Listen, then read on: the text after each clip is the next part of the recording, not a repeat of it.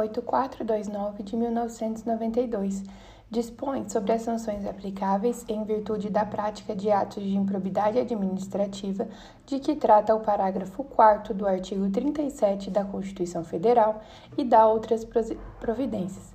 Capítulo 1 das Disposições Gerais. Artigo 1 o sistema de responsabilização por atos de improbidade administrativa tutelará a probidade na organização do Estado e no exercício de suas funções, como forma de assegurar a integridade do patrimônio público e social nos termos desta lei.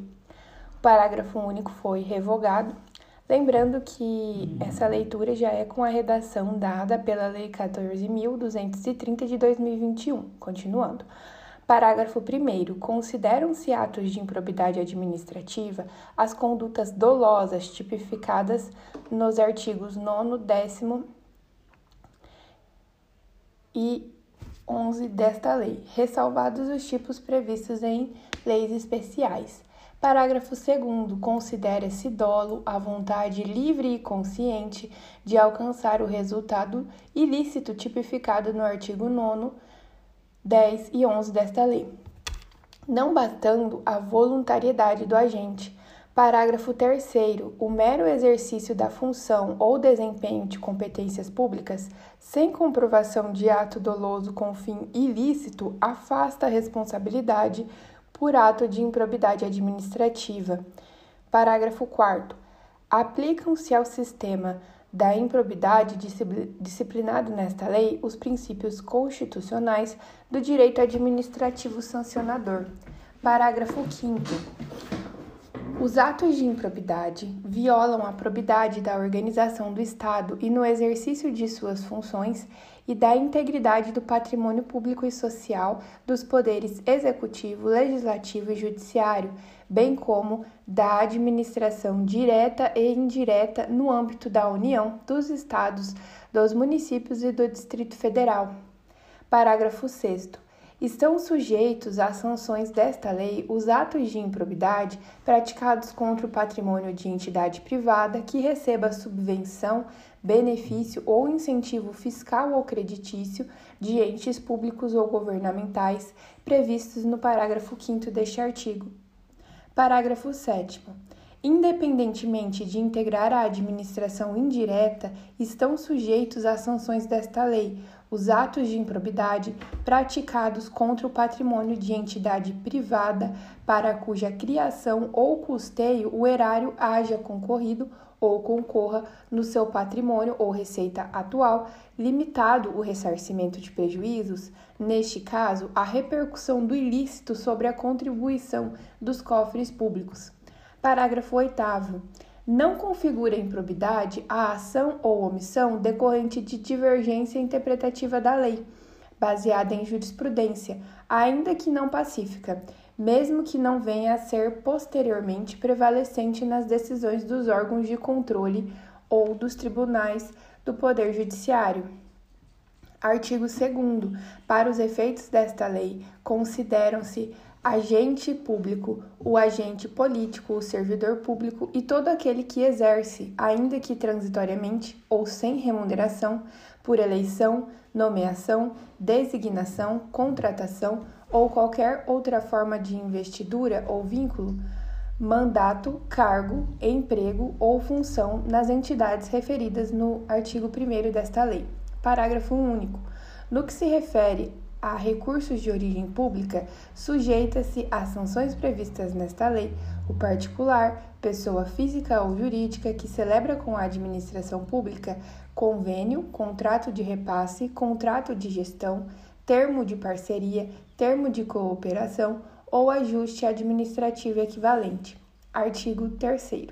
As disposições desta lei são aplicáveis no que couber àquele que mesmo não sendo agente público, induza ou concorra dolosamente para a prática do ato de improbidade. Parágrafo 1. Os sócios, os cotistas, os diretores e os colaboradores de pessoa jurídica de direito privado não respondem pelo ato de improbidade que venha a ser imputado à pessoa jurídica, salvo se comprovadamente houver participação e benefícios diretos, caso em que responderão nos limites de sua participação. Parágrafo 2. As sanções desta lei não se aplicarão à pessoa jurídica caso o ato de improbidade administrativo seja também sancionado como ato lesivo à administração pública de que trata a Lei 12.846 de 2013. Artigo 7. Se houver qualquer indício de ato de improbidade administrativa, a autoridade que conhecer dos fatos representará o Ministério Público competente para as providências necessárias. Artigo 8. O sucessor ou o herdeiro daquele que causar dano ao erário ou que se enriquecer ilicitamente estão sujeitos apenas à obrigação de repará-lo, até o limite do valor da herança ou do patrimônio transferido. Artigo 8a. A responsabilidade sucessória de que trata o artigo 8 desta lei aplica-se também na hipótese de alteração contratual, de transformação, de incorporação, de fusão ou de cisão societária. Parágrafo único. Nas hipóteses de fusão e incorporação, a responsabilidade da sucessora será restrita à obrigação de reparação integral do dano causado, até o limite do patrimônio transferido, não lhe sendo aplicáveis as demais sanções previstas nesta lei, decorrentes de ato e de fatos ocorridos antes da data da fusão ou da incorporação, exceto no caso de simulação ou de evidente intuito de fraude devidamente comprovados. Como mencionado há pouco, a Lei de Improbidade Administrativa sofreu várias alterações em 2021 pela Lei 14.230. Então, agora eu vou fazer um resuminho sobre os principais pontos que são importantes a gente gravar dessa lei. Então, vamos lá. A competência para instituir atos de improbidade administrativa é privativa da União, tem que ser uma lei nacional. Quem são os, o sujeito passivo, que no caso seriam as vítimas? O Poder Executivo, Legislativo, Judiciário, bem como a administração direta e indireta no âmbito da União, dos Estados, dos municípios e do Distrito Federal, entidade privada que receba subvenção, benefício ou incentivo fiscal ou creditício de entes públicos ou governamentais, sujeitos, é, sujeitos passivos secundários, entidade privada para cuja criação ou custeio o erário haja concorrido ou concorra no seu patrimônio ou receita atual, mesmo que integre a administração indireta. Quem são os sujeitos ativos, as pessoas que efetivamente praticam o ato de improbidade administrativa?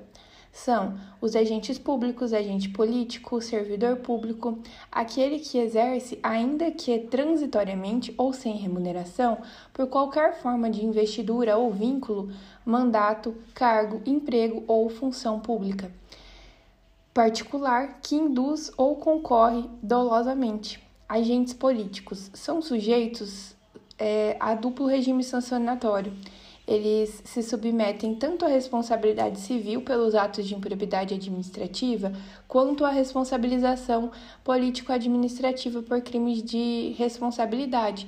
Então, os prefeitos e governadores, eles respondem tanto pela ação de improbidade administrativa, quanto pela, pelos crimes de responsabilidade que aquele mesmo ato pode é, ser tipificado também com exceção do presidente da República, que ele só responde pelos crimes de responsabilidade. A responsabilidade sucessória.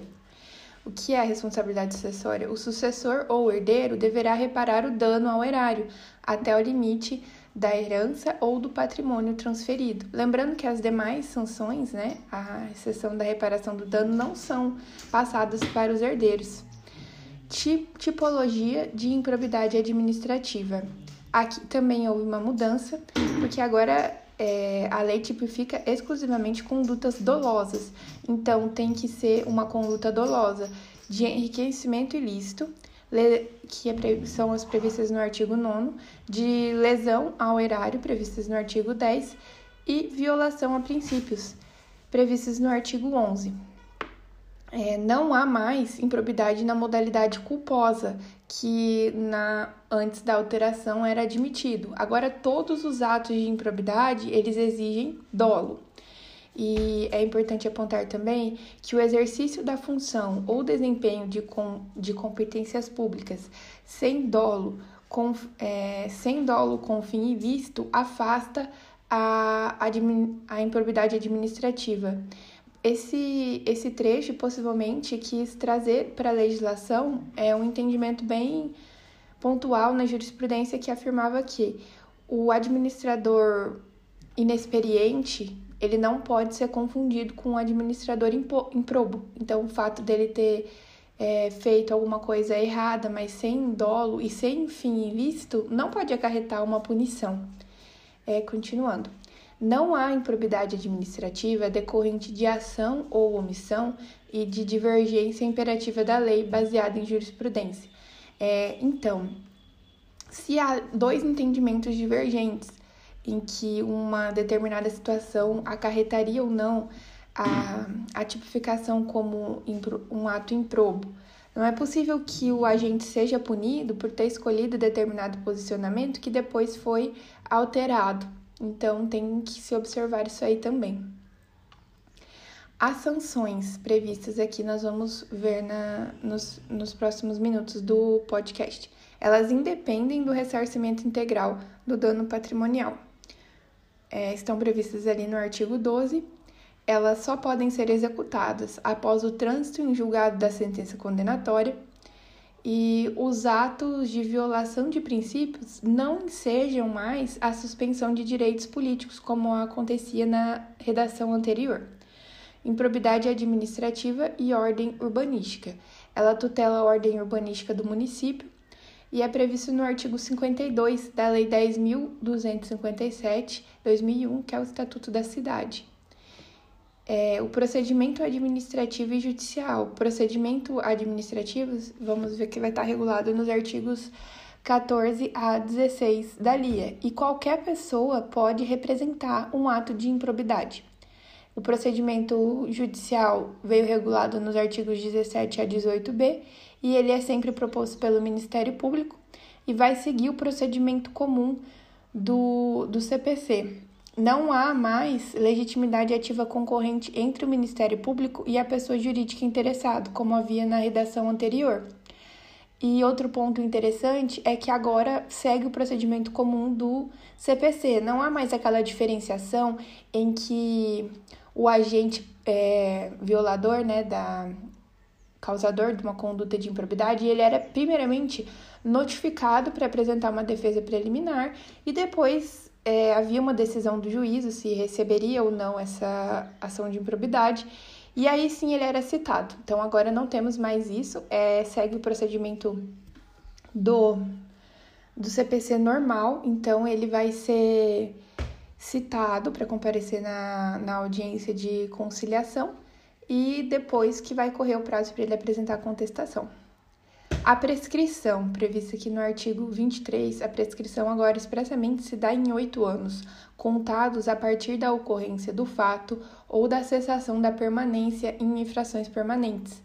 É, interrompida a prescrição, o prazo ele recomeça a contar do dia da interrupção pela metade do prazo de oito anos. A gente vai ver melhor no artigo.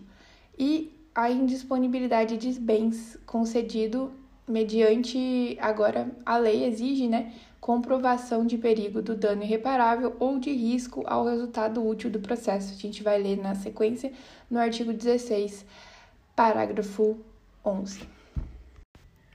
Capítulo 2 dos atos de improbidade administrativa. Seção 1 dos atos de improbidade administrativa que, que importam enriquecimento ilícito. Artigo 9. Constitui ato de improbidade administrativa, importando em enriquecimento ilícito, ao ferir, mediante a prática de ato doloso, qualquer tipo de vantagem patrimonial indevida em razão do exercício de cargo, de mandato, de função, de emprego ou de atividade nas entidades referidas no parágrafo 1 desta lei, e, notadamente, 1. Um, receber para si ou para outrem dinheiro, bem móvel ou imóvel ou qualquer outra vantagem econômica, direta ou indireta, a título de comissão, percentagem, gratificação ou presente de quem tenha interesse, direto ou indireto, que possa ser atingido ou amparado por ação ou omissão decorrente das atribuições do agente público. 2.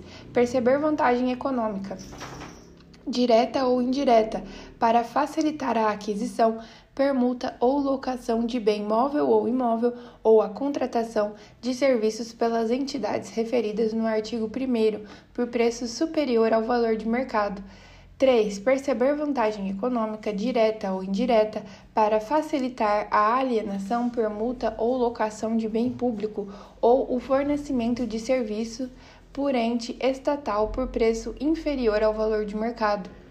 4. Utilizar em obra ou serviço particular qualquer bem imóvel de propriedade ou à disposição de qualquer das entidades referidas no artigo 1 desta lei, bem como o trabalho de servidores, de empregados ou de terceiros contratados por essas entidades. 5. Receber vantagem econômica de qualquer natureza, direta ou indireta, para tolerar a exploração ou a prática de jogos de azar, de lenocínio, de narcotráfico, de contrabando, de usura ou de qualquer outra atividade ilícita, ou aceitar promessas de tal vantagem.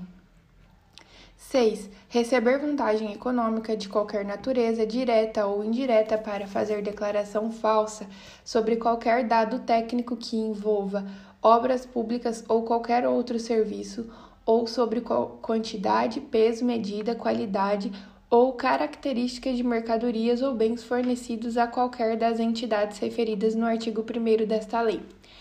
7. Adquirir para si ou para outrem, no exercício de mandato, de cargo, de emprego ou de função pública e em razão deles, bens de qualquer natureza decorrente dos atos descritos no caput deste artigo, cujo valor seja desproporcional à evolução do patrimônio ou à renda do agente público, assegurada a demonstração pelo agente da licitude da origem dessa evolução. 8. Aceitar emprego, comissão ou exercer atividade de consultoria ou assessoramento para pessoa física ou jurídica que tenha interesse suscetível de ser atingido ou amparado por ação ou omissão decorrente das atribuições do agente público durante a atividade.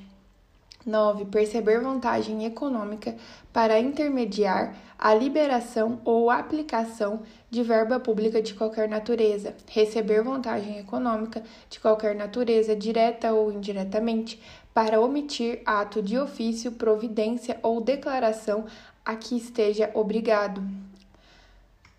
11. Incorporar por qualquer forma ao seu patrimônio bens, rendas, verbas ou valores integrantes do acervo patrimonial das entidades mencionadas no artigo 1 desta lei. 12. Usar em proveito próprio bens, rendas, verbas ou valores integrantes do acervo patrimonial das entidades mencionadas no artigo 1 desta lei. Então, esses foram os atos que importam enriquecimento ilícito. Agora, seção 2. Dos atos de improbidade administrativa que causam prejuízo ao erário. Artigo 10.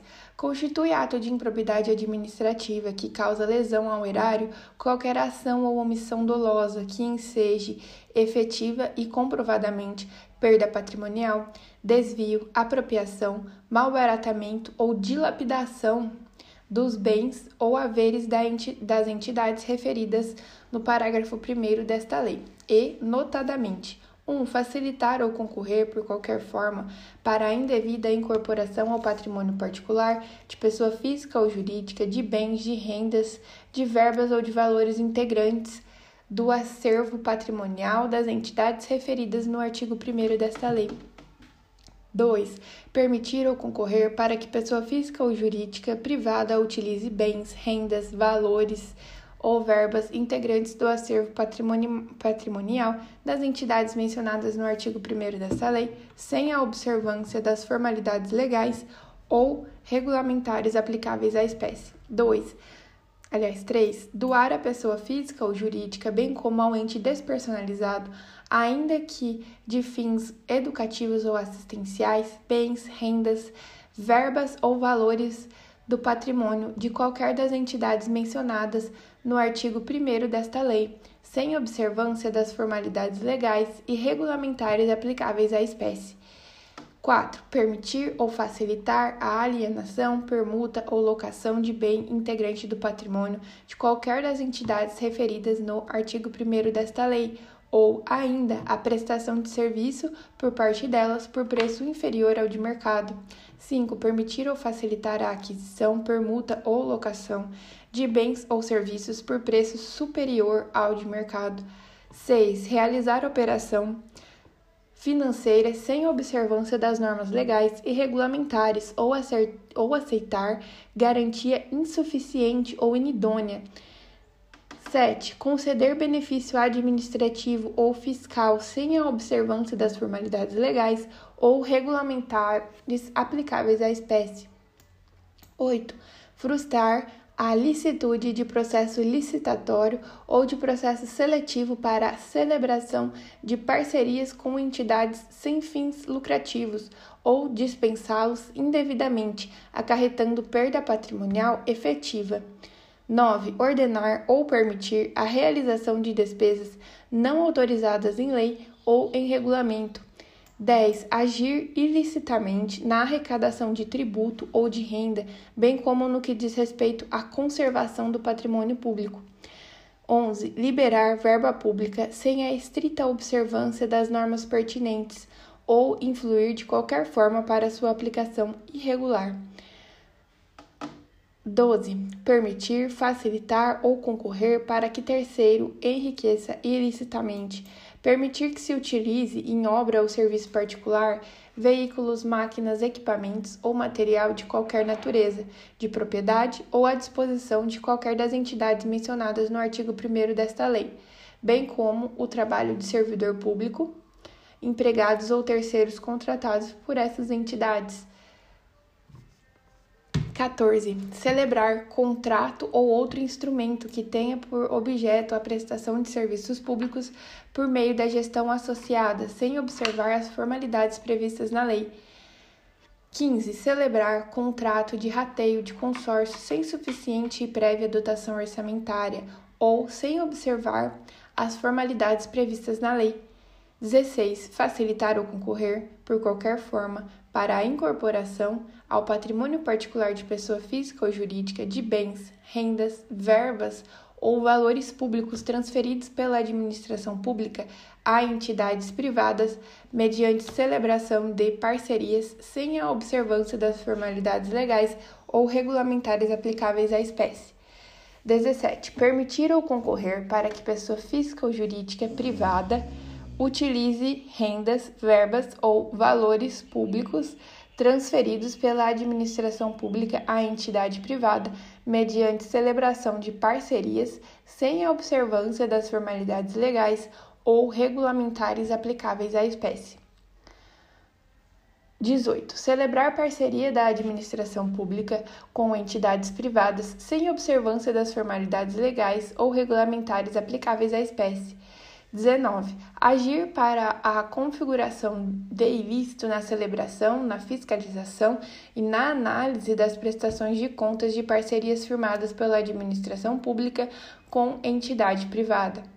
10. Liberar recursos de parcerias firmadas pela administração pública com entidades privadas sem a estrita observância das normas pertinentes ou influir de qualquer forma para, que a sua aplica para a sua aplicação irregular.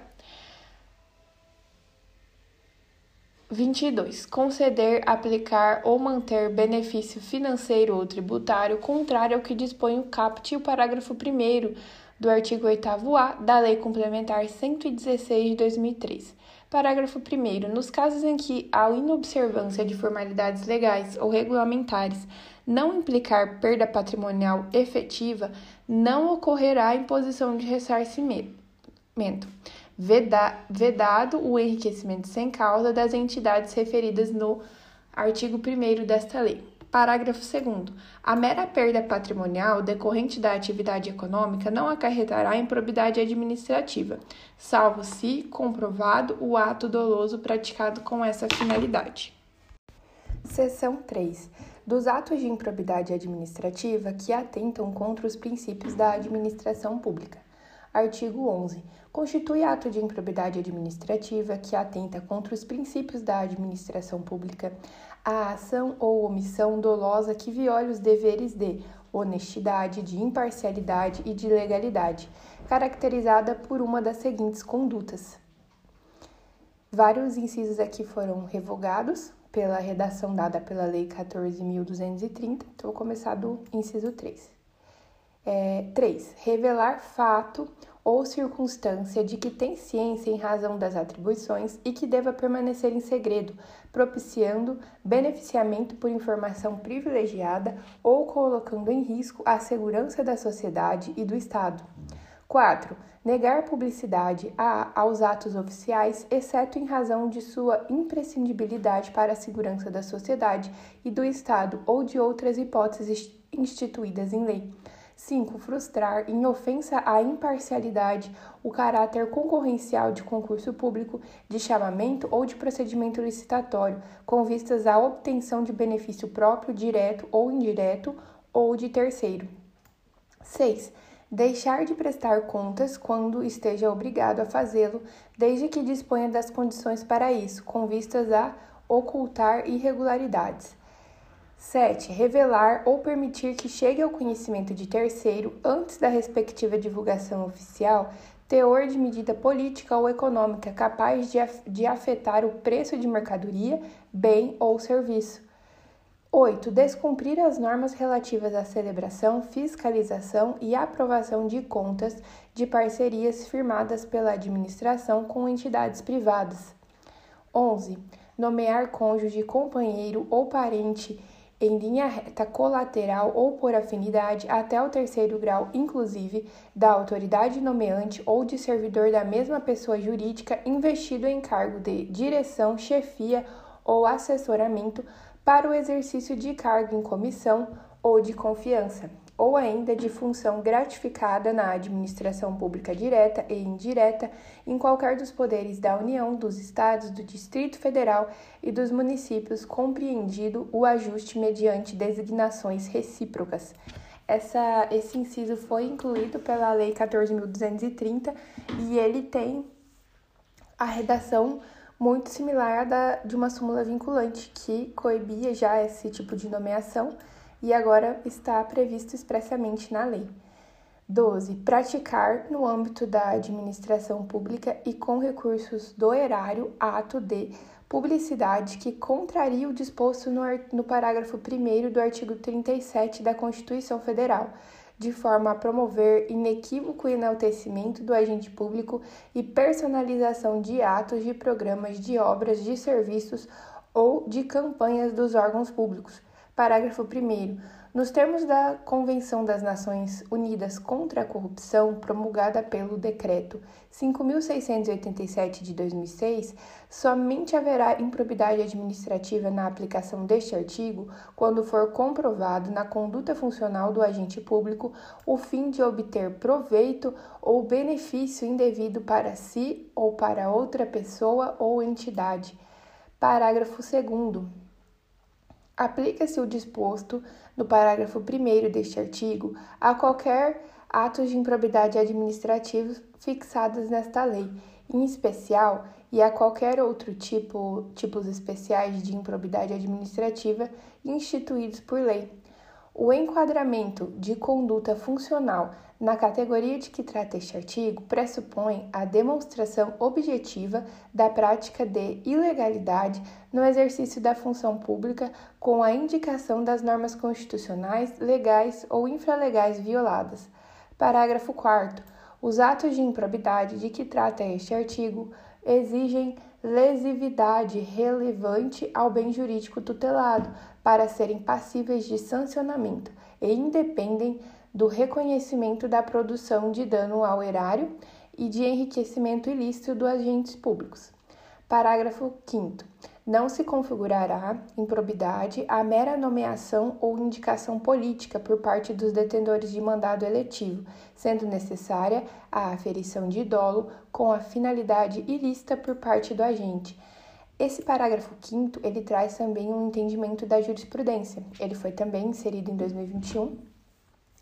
E o que a, os tribunais costumam decidir? Que cargos políticos, por exemplo, um secretário municipal ou às vezes um alguém relacionado ao governador que tem uma natureza eminentemente política, é possível a nomeação de, de parentes, porque esse cargo pressupõe confiança. Então, aí há uma exceção quando essa indicação é, é política para um cargo de, de confiança li, ligado diretamente com o governador, como com o prefeito, como o caso dos secretários municipais, por exemplo, o secretário de saúde, de assistência social.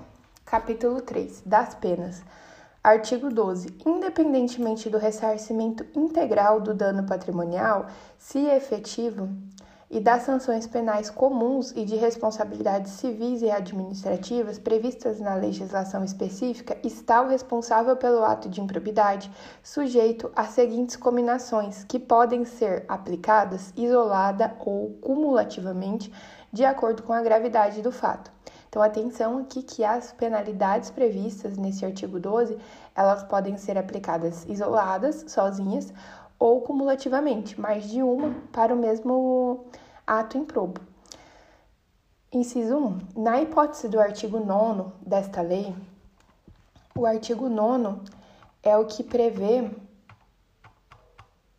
atos de improbidade que importam enriquecimento ilícito,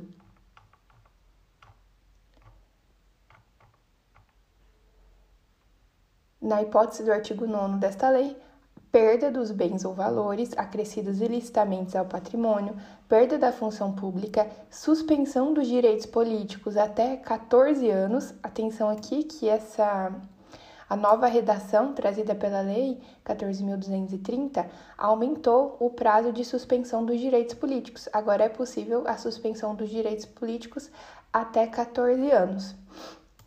Aí Continuando, pagamento de multa civil equivalente ao valor do acréscimo patrimonial e proibição de contratar com o poder público ou de receber benefícios ou incentivos fiscais ou creditícios direta ou indiretamente, ainda que é por intermédio de pessoa jurídica, da qual seja sócio majoritário, pelo prazo não superior a 14 anos. Esse prazo aqui também aumentou para 14 anos. Aqui, nas hipóteses do artigo 10 desta lei, que é as hipóteses que causam é, dano ao erário. As penalidades: perda dos bens ou valores acrescidos ilicitamente ao patrimônio, se ocorrer esta circunstância, porque lembrando que no caso do artigo 10, o que se exige é o dano ao erário e não necessariamente uma, um enriquecimento ilícito do agente a perda da função pública, a suspensão dos direitos políticos até 12 anos, o pagamento de multa civil equivalente ao valor do dano e proibição de contratar com o poder público ou de receber benefícios ou incentivos fiscais ou creditícios, direta ou indiretamente, ainda que por intermédio de pessoa jurídica da qual seja sócio majoritário, pelo prazo não superior a 12 anos. Agora a hipótese do inciso 3, que fala sobre o artigo 11, que é a violação é, a princípios da administração pública. Na hipótese do artigo 11 desta lei, pagamento de multa civil de até 24 vezes o valor da remuneração percebida pelo agente e proibição de contratar com o poder público ou de receber benefícios ou incentivos fiscais ou creditícios, direta ou indiretamente, ainda que por intermédio de pessoa jurídica da qual seja sócio majoritário pelo prazo não superior a quatro anos. Importante observar aqui que no caso de violação a princípios, não tem a previsão de suspensão de direitos políticos, como tem nos outros dois incisos.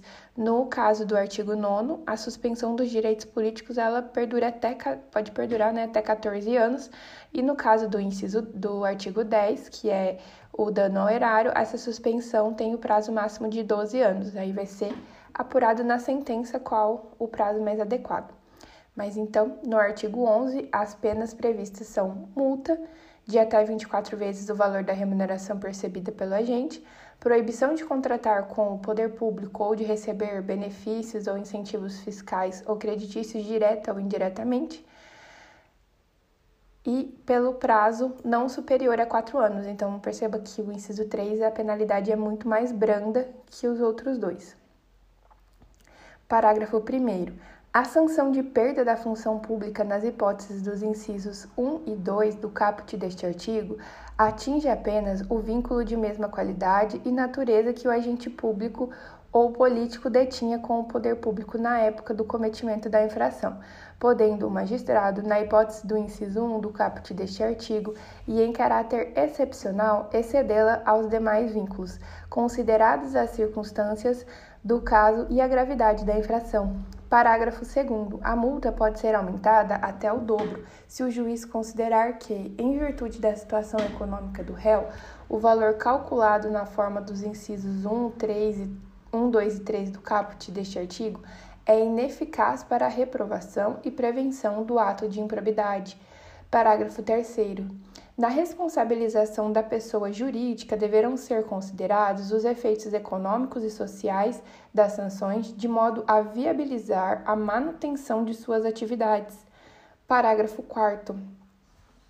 Em caráter excepcional e por motivos relevantes devidamente justificados, a sanção de proibição de contratação com o poder público pode extrapolar o ente público lesado pelo ato de improbidade observados os impactos econômicos e sociais das sanções, de forma a preservar a função social da pessoa jurídica, conforme disposto no parágrafo 3 deste artigo.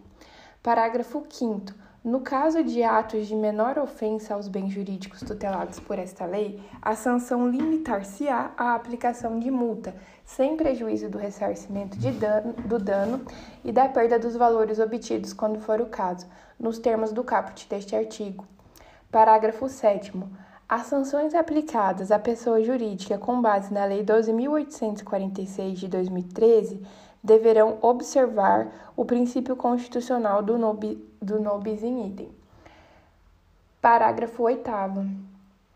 A sanção de proibição de contratação com o poder público deverá constar do Cadastro Nacional de Empresas Inidôneas e Suspensas, 6, de que trata a Lei 12.846 de 2013, observadas as limitações territoriais contidas em decisão judicial, conforme disposto no, no parágrafo 4 deste artigo. As sanções previstas neste artigo somente poderão ser executadas após o trânsito em julgado da sentença condenatória.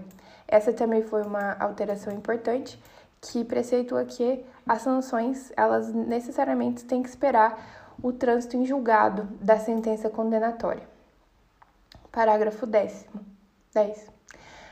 Para efeitos da contagem de prazo da sanção de suspensão dos, dos direitos políticos, computar-se-á retroativamente o intervalo de tempo entre a decisão colegiada e o trânsito em julgado da sentença condenatória.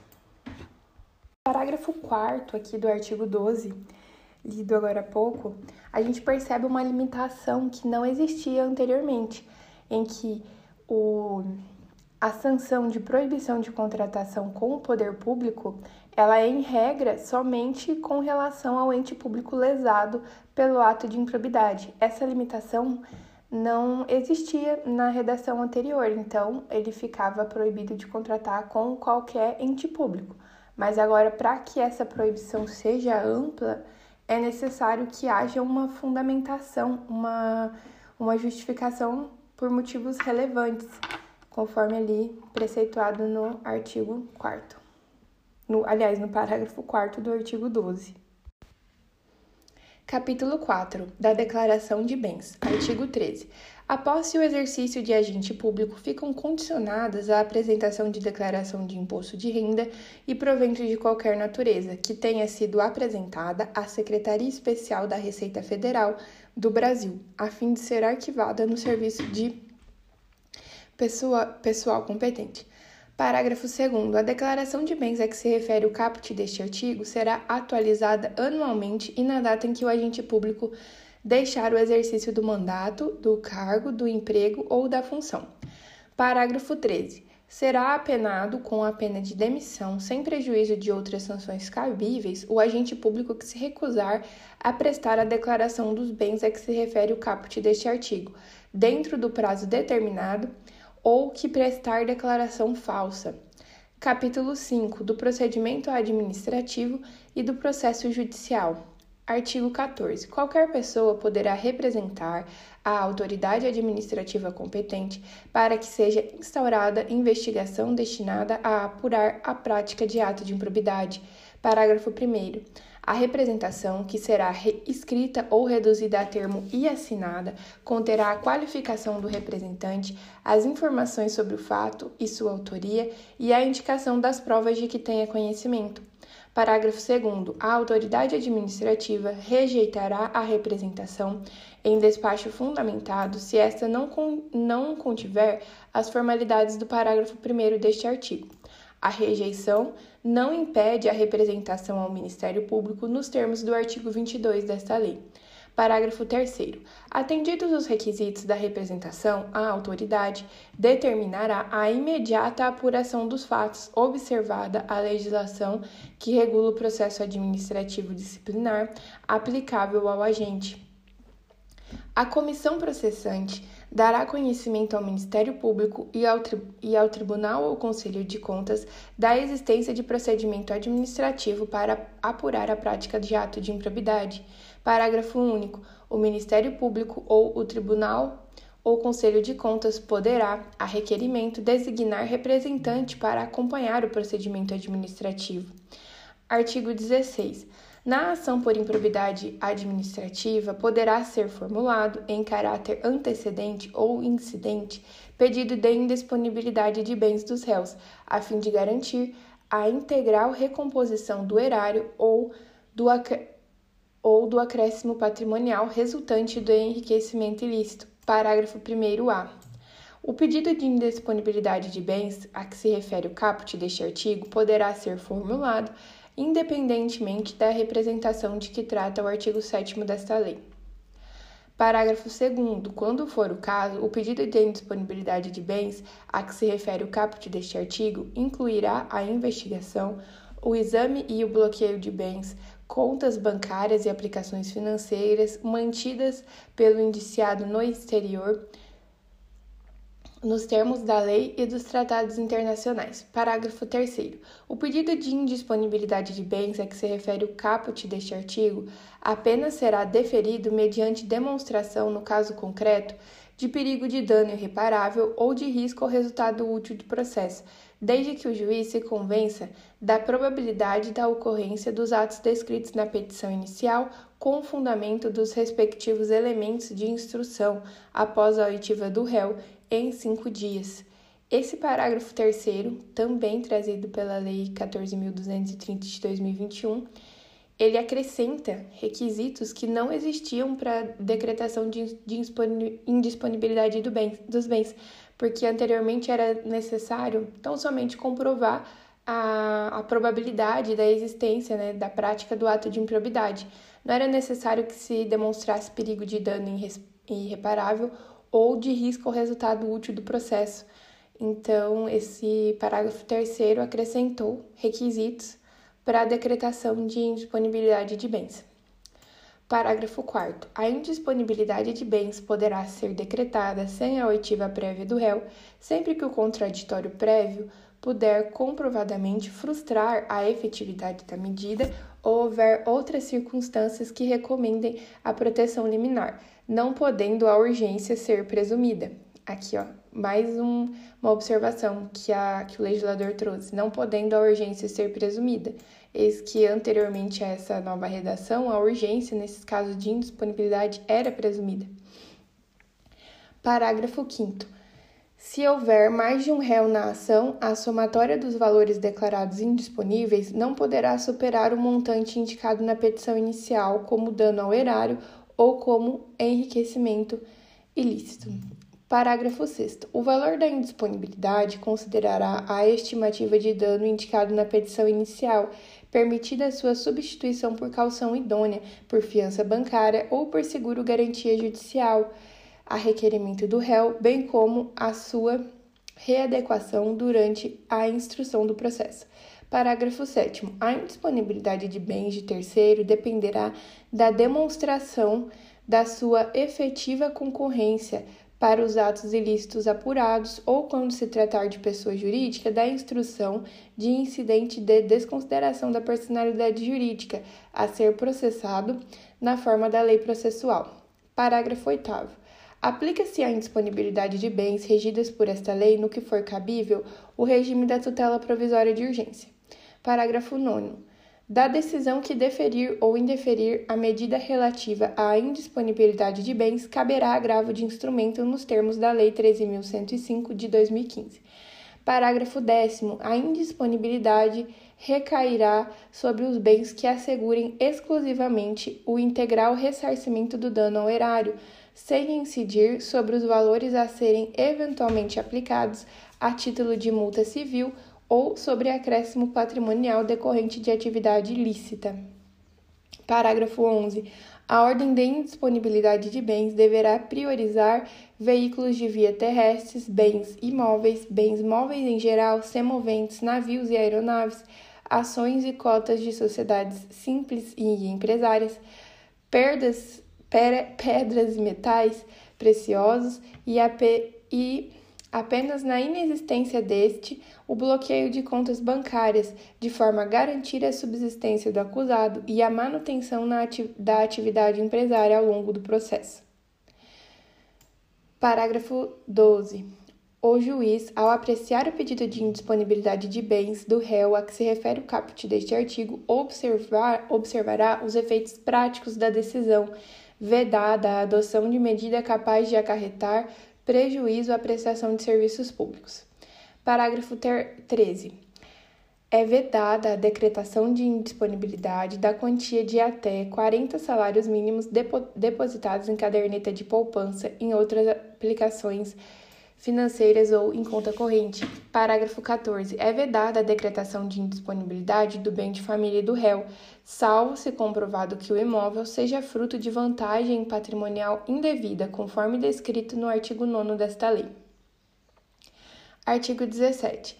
A ação para aplicação das sanções de que trata esta lei será proposta pelo Ministério Público e seguirá o procedimento comum previsto no Código de Processo Civil, salvo o disposto nesta lei. Parágrafo 4A. Os demais parágrafos foram revogados. A ação que se refere o caput deste artigo deverá ser proposta perante o foro do local onde ocorrer o dano ou da pessoa jurídica prejudicada. Parágrafo 5. A propositura da ação a que se refere o caput deste artigo prevenirá a competência do juízo para todas as ações posteriormente intentadas que possuam a mesma causa de pedir ou o mesmo objeto. Parágrafo 6. Ele também trazido pela 14.230.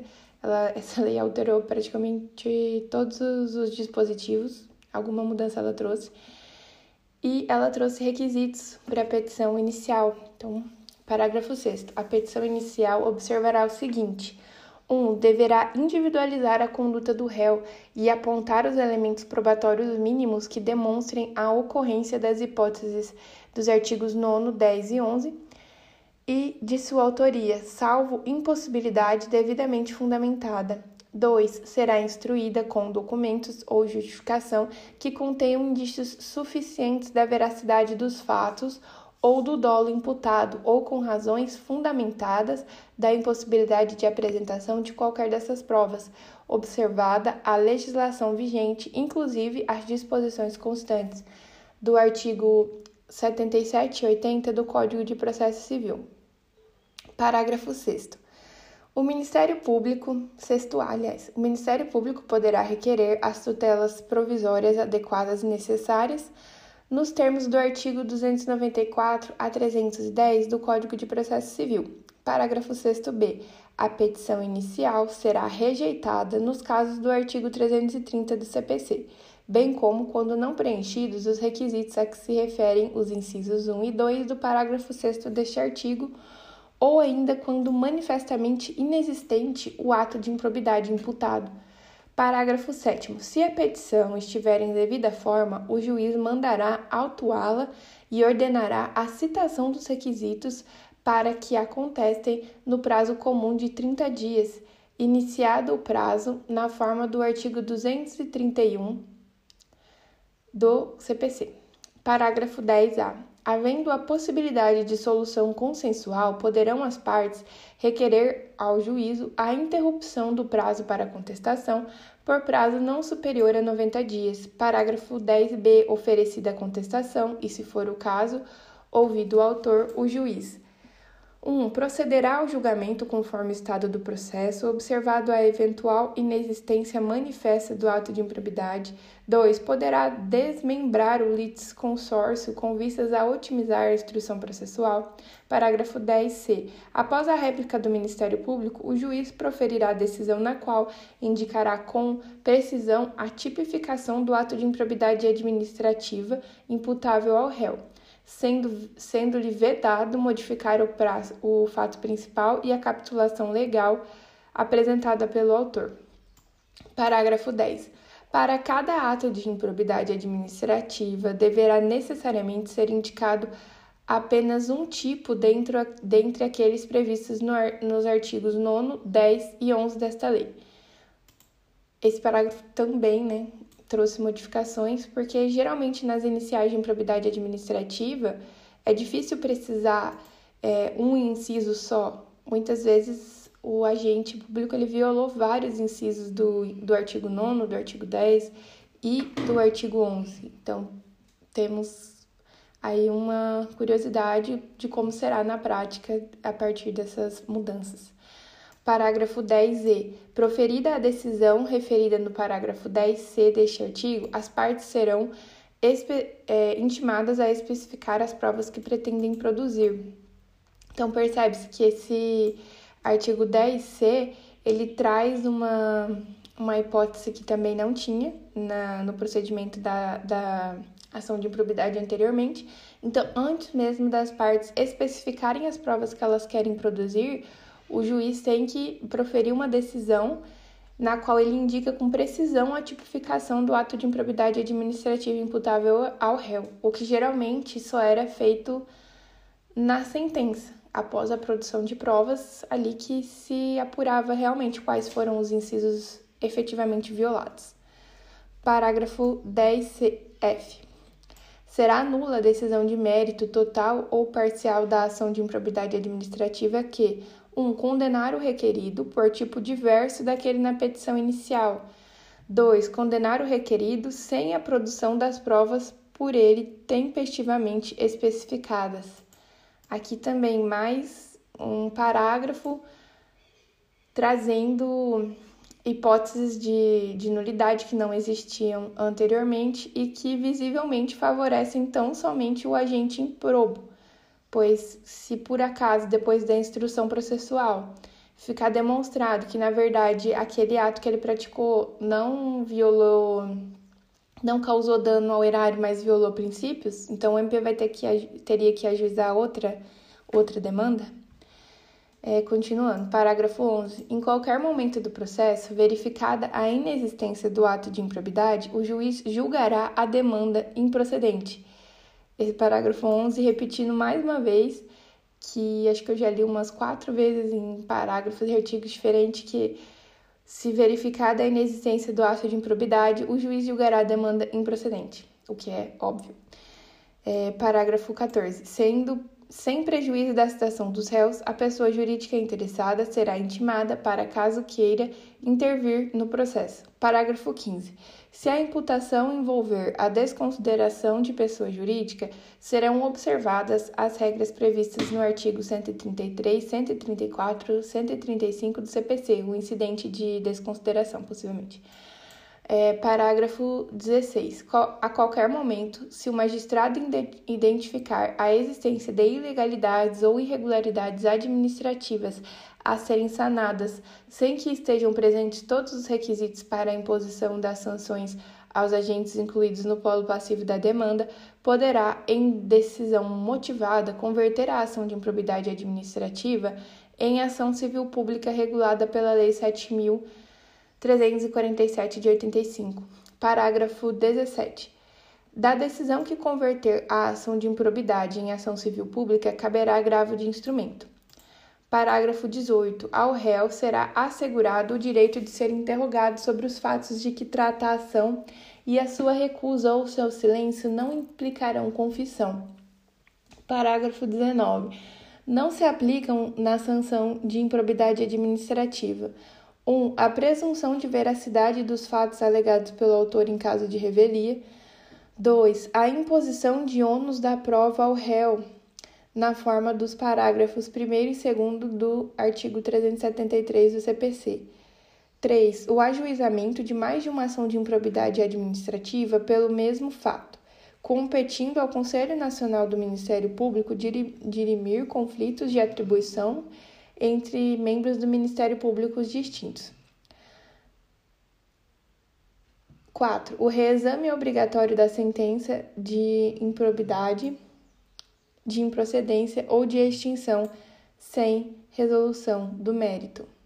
Aqui não se aplicam a ação de improbidade administrativa, o reexame necessário, obrigatório da sentença de improcedência ou de extinção sem julgamento do mérito. Parágrafo 20. A assessoria jurídica que emitiu o parecer atestando a legalidade prévia dos atos administrativos praticados pelo ato pelo administrador público ficará obrigada a defendê-lo judicialmente, caso este venha a responder por ação de improbidade administrativa até que a decisão transite em julgado. Esse parágrafo ele é objeto de duas adins, é, a 7042 e a 7043. Parágrafo 21. Das decisões interlocutórias caberá agravo de instrumento, inclusive da decisão que rejeitar questões preliminares suscitadas pelo réu em sua contestação. Artigo 17b. O Ministério Público poderá, conforme as circunstâncias do caso concreto, celebrar acordo de não persecução civil, desde que dele advenham ao menos os seguintes resultados: 1. Um, integral ressarcimento do dano. 2. A reversão da pessoa jurídica lesada da vantagem indevida obtida, ainda que oriunda de agentes privados. A celebração do acordo a que se refere o caput deste artigo dependerá cumulativamente 1. Um, da oitiva do ente federativo lesado em momento anterior ou posterior à propositura da ação. 2. No prazo de 60 dias, pelo órgão do Ministério Público competente para apreciar as promoções de arquivamento de inquéritos civis se anterior ao juizamento da ação.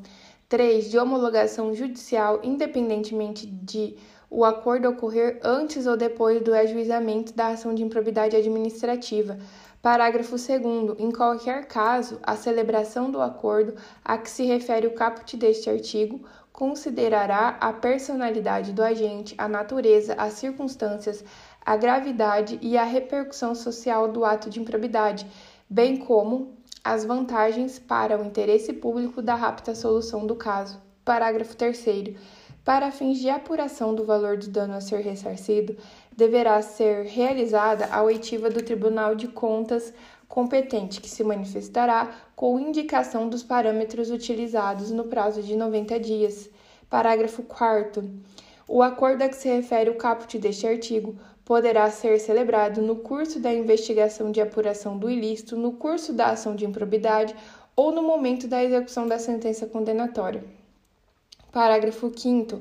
As negociações para a celebração do acordo a que se refere o caput deste artigo ocorrerão entre o Ministério Público de um lado e de outro o investigado ou demandado e o seu defensor. Parágrafo 6. O acordo que se refere o caput deste artigo poderá contemplar a adoção de mecanismos e procedimentos internos de integridade, de auditoria e de incentivo à denúncia de irregularidades e à aplicação efetiva de códigos de ética e de conduta no âmbito da, pessoa jurídica, de, se for o caso, bem como de outras medidas em favor do interesse público e de boas práticas administrativas.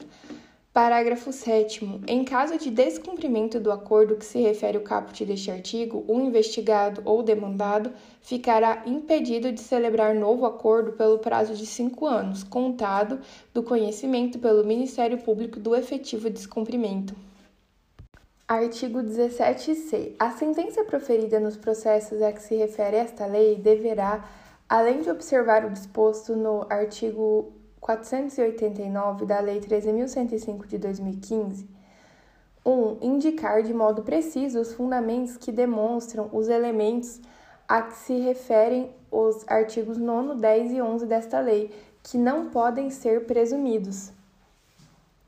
2. Considerar as consequências práticas da decisão sempre que decidir com base em valores jurídicos abstratos. 3. Considerar os obstáculos e as dificuldades reais do gestor e as exigências da, das políticas públicas a seu cargo, sem prejuízo dos direitos dos administrados e das circunstâncias práticas que houverem imposto, imposto limitado ou condicionado à ação do agente 4. Considerar para aplicação das sanções de forma isolada ou cumulativa. A. Os princípios da proporcionalidade e da razoabilidade. B. A natureza, a gravidade e o impacto da infração cometida. C. A extensão do dano causado. D. O proveito patrimonial obtido pelo agente. E. As circunstâncias agravantes ou atenuantes. F. A atuação do agente em minorar os prejuízos e as consequências advindas de sua conduta omissiva ou comissiva. G. Os antecedentes do agente. 5. Considerar na aplicação das sanções a dosimetria das sanções relativas ao mesmo fato já aplicadas ao agente. 6 considerar, na fixação das penas relativamente ao terceiro, quando for o caso, a sua atuação específica, não admitida a sua responsabilização por ações ou omissões para as quais não tiver concorrido ou das quais não tiver obtido vantagens patrimoniais indevidas. 7. Indicar, na, apuração da ofensa a princípios, critérios objetivos que justifiquem a imposição da sanção. Parágrafo 1. A ilegalidade sem a presença de dolo que qualifique não configura o ato de improbidade administrativa. Como já ressaltado acima, não é mais possível a configuração de ato de improbidade administrativa na modalidade culposa. Então, é necessário dolo, consciência e vontade para a prática do ato.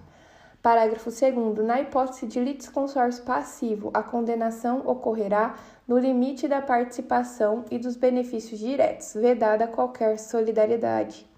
Parágrafo 3. Não haverá remessa necessária nas sentenças de que trata esta lei.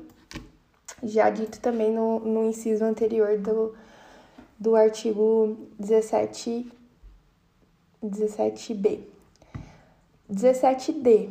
A ação por improbidade administrativa é repressiva, de caráter sancionatório, destinada à aplicação de sanções de caráter pessoal previstas nesta lei e não constitui ação civil. Seu ajuizamento para o controle de legalidade de políticas públicas e para a proteção do patrimônio público e social, do meio ambiente e de outros interesses difusos, coletivos e individuais homogêneos. Parágrafo único. Ressalvado o disposto nesta lei, o controle de legalidade de políticas públicas e responsabilidade de agentes públicos, inclusive políticos, entes públicos e governamentais, por danos ao meio ambiente, ao consumidor, a bens e direitos de valor artístico, estético, histórico, turístico e paisagístico, a qualquer outro interesse difuso ou coletivo à ordem econômica, à ordem urbanística, a honra e a dignidade de grupos raciais, éticos, étnicos ou religiosos e ao patrimônio público e social submetem-se aos termos da Lei 7.347, de 85. Artigo 18. A sentença que julgar procedente, fundada nos artigos 9, 10 e 10 desta lei condenará ao ressarcimento dos danos e à perda ou à reversão dos bens e valores ilicitamente adquiridos, conforme o caso, em favor da pessoa jurídica prejudicada pelo ilícito.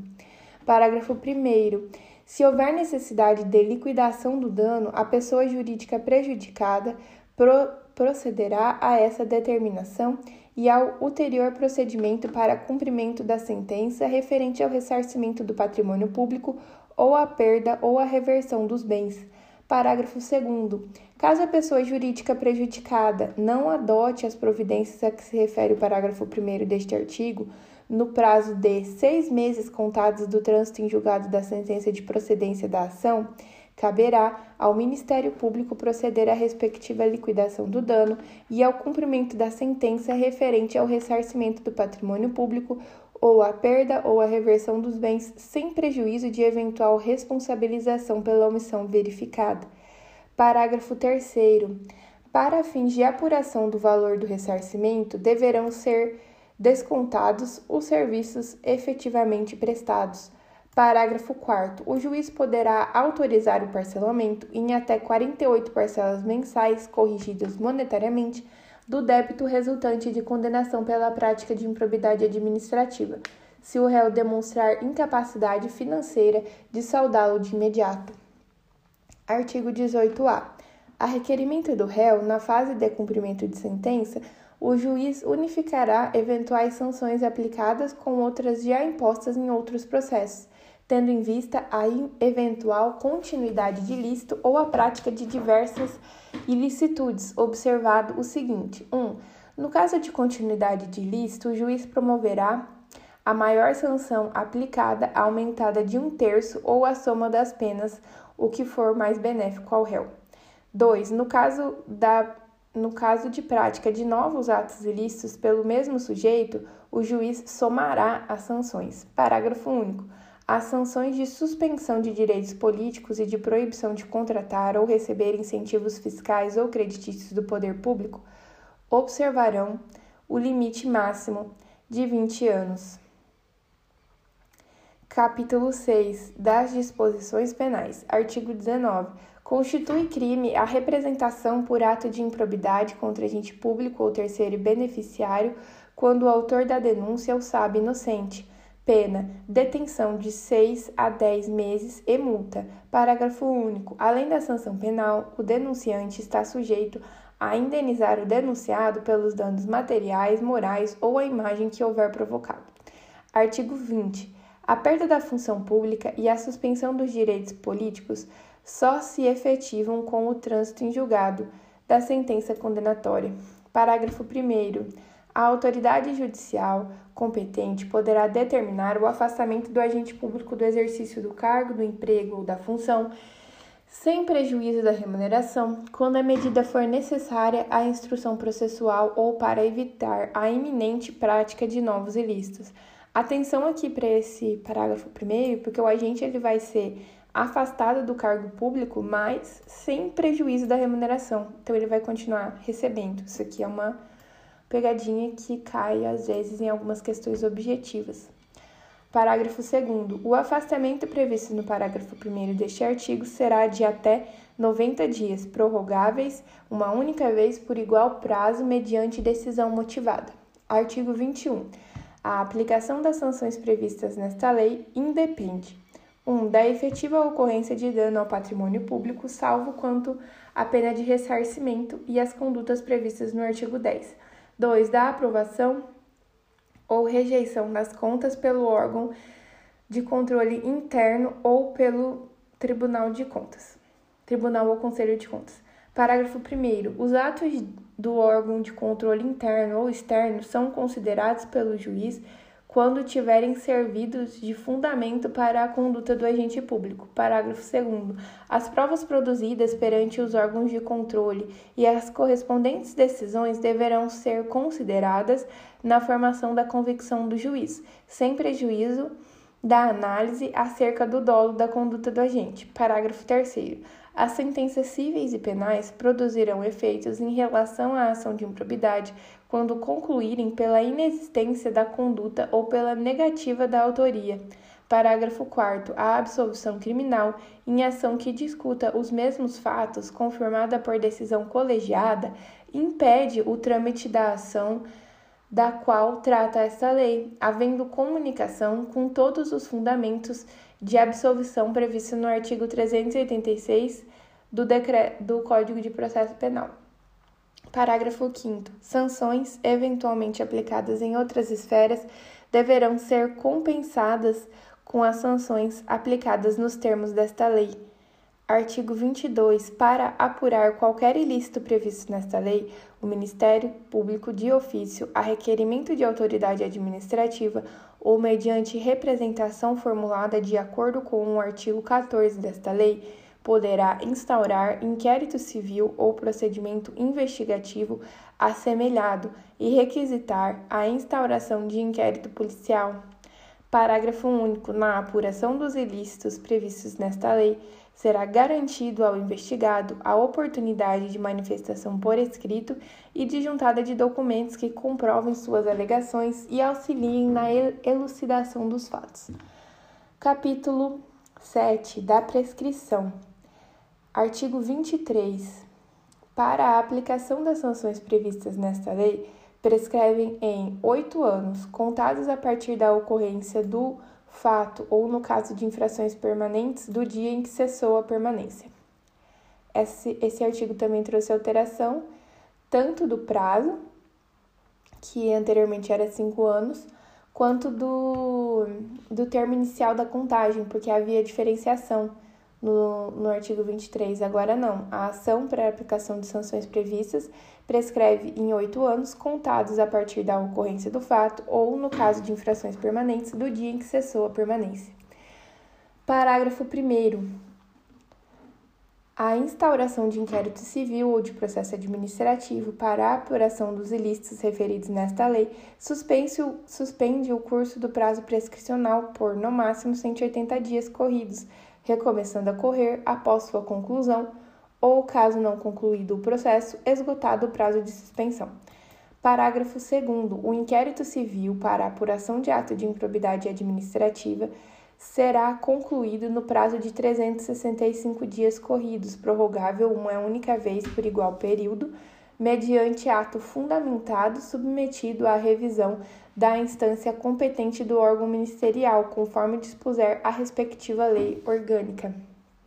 Parágrafo 3. Encerrado o prazo previsto no parágrafo 2 deste artigo, a ação deverá ser proposta no prazo de 30 dias, se não for, se não for caso de arquivamento do inquérito civil. Parágrafo 4. Da prescrição referido no caput deste artigo, interrompe-se. O prazo da prescrição referido no caput interrompe-se. 1. Um, pelo ajuizamento da ação de improbidade administrativa. 2. Pela publicação da sentença condenatória.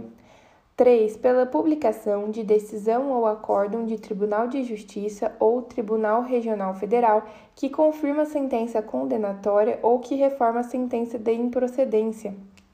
4.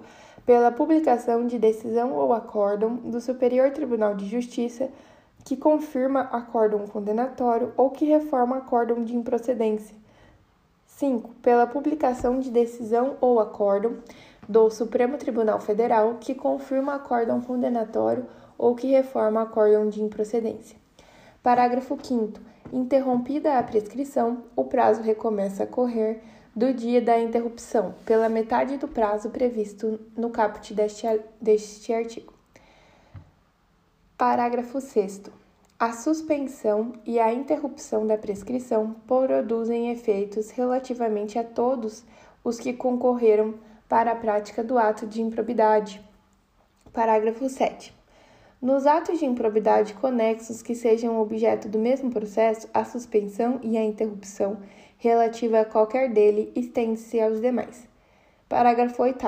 O juiz ou o tribunal, depois de ouvir o Ministério Público, deverá, de ofício ou a requerimento da parte interessada, reconhecer a prescrição intercorrente da pretensão sancionatória e decretá-la de imediato, caso em que os marcos interruptivos referidos no parágrafo 4 transcorra o prazo previsto no parágrafo 5 deste artigo. Artigo 23-A. É dever do poder público oferecer contínua capacitação aos agentes públicos e políticos que atuem com a prevenção ou repressão de atos de improbidade administrativa. Artigo 23b. Nas ações e nos acordos regidos por esta lei, não haverá adiantamento de custas de preparo de emolumentos, de honorários periciais e de qualquer outras despesas. Parágrafo 1. No caso de procedência da ação, as custas e, as demais despesas processuais serão pagas ao final Parágrafo 2. Haverá condenação em honorários sucumbenciais em caso de improcedência da ação de improbidade, se comprovada a má-fé. Artigo 23c. Atos que ensejem enriquecimento ilícito, perda patrimonial, desvio, apropriação, malbaratamento ou dilapidação, dilapidação de recursos públicos dos partidos políticos ou de suas fundações serão responsabilizados nos termos da Lei 9096 de 95. Capítulo 8 das disposições finais. Artigo 24. Esta lei entra em vigor na data de sua publicação. Artigo 23. Ficam revogados. Bem, é isso. Foram lidos todos os artigos da lei, todos com a já constando a alteração da Lei 14.230, que, diga-se de passagem, alterou praticamente todos os dispositivos sempre trazendo é, mais requisitos, mais empecilhos para o ajuizamento da, da ação de improbidade. E é isso, espero que tenha sido que as explicações tenham sido claras. Qualquer dúvida, eu fico à disposição. Tenho meu, o meu Instagram aí no, no final, no logo do canal. E tem também o canal do Telegram para quem quiser participar, que o link também fica na, na, na bio do meu Instagram. É só acessar.